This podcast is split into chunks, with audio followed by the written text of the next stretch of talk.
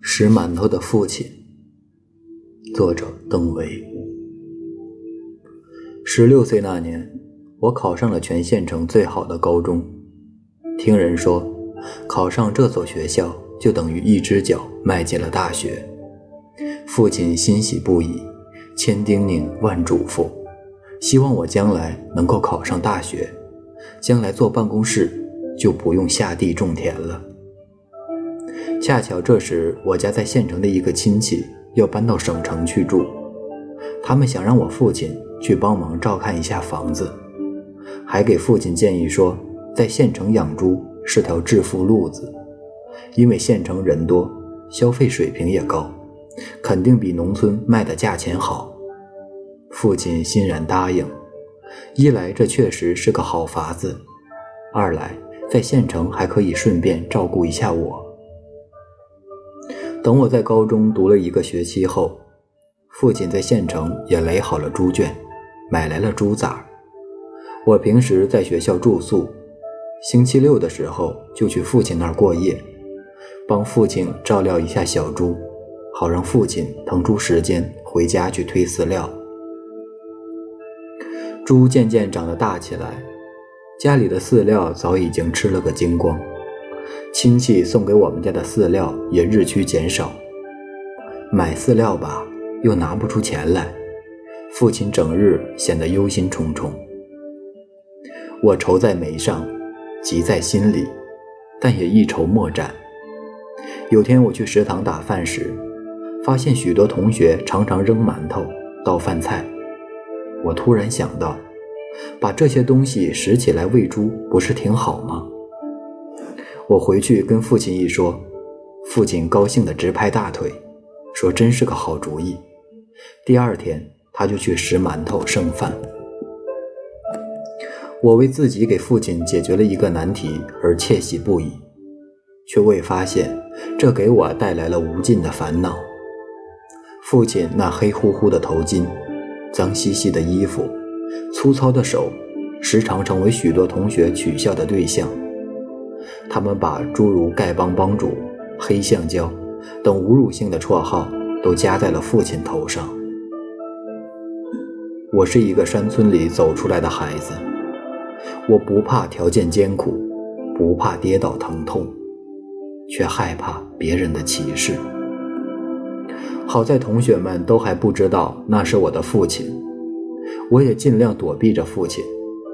每到他来时，我就离得远远的。但我内心害怕被别人识破和歧视的恐惧，却日复一日的剧增。终于有天，我对父亲说：“爹，你就别去了，叫人家知道了，会嘲笑我。”父亲脸上的喜悦一下子消失了，在漆黑的夜里，只有父亲的烟锅一红一红的。良久，父亲才说：“我还是去吧。”不和你打招呼就是了。这些日子正是猪长膘的时候，不能断了粮。我的泪就落下来。对不起呀，父亲，我是真心爱你的，可你偏偏就在学校里拾馒头。我怕被别人看不起呀。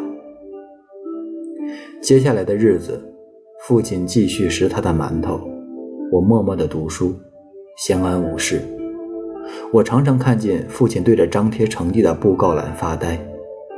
好在我的成绩名列前茅，这可以宽慰父亲的。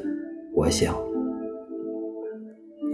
一九九六年的冬天，我期末考的成绩排在了年级前三名，而且还发表了许多文章，一下子名声鹊起。接班里要开家长会，老师说。让你父亲来一趟，我的心一下子就凉了。我不知道别人知道那拾馒头的人就是我父亲时会怎样嘲笑我。伴着满天风雪回到家，我对父亲说：“爹，你就别去了。”我对老师说：“你有病。”父亲的脸色很难看，但终究没说什么。第二天，我夹着风雪冲到了学校，坐在了教室。家长会开始了，鼓掌声和欢笑声不断，我却一直蔫蔫呆呆，心里冰凉的厉害。父亲啊，你为何偏偏是一个农民，偏偏在我们学校拾馒头呢？我无心听老师和家长的谈话，随意将目光投向窗外。天哪！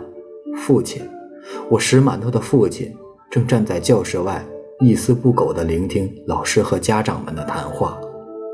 他的黑棉袄上落满了厚厚的积雪，我的眼泪哗哗的就流了下来。我冲出教室，将父亲拉进来，对老师说：“这是我爹。”掌声一下子如潮雷动。回去的路上。父亲仍挑着他捡来的两桶馒头和饭菜。父亲说：“你其实没必要自卑，别人的歧视都是暂时的。男子汉，只要努力，别人有的，咱们自己也会有。”以后，同学们再也没有取笑过父亲，而且都自觉地将剩饭菜倒进父亲的大铁桶里。一九九七年的金秋九月，父亲送我来到省城读大学。我们的打扮在绚丽缤纷的校园里显得那么扎眼，但我却心静如水，没有一丝怕被别人嘲笑的顾顾虑。我明白，在这个世界上，歧视总是难免的，关键是自己要看得起自己。正如父亲所说。别人的歧视都是暂时的，男子汉，只要努力，别人有的，咱们自己也会有。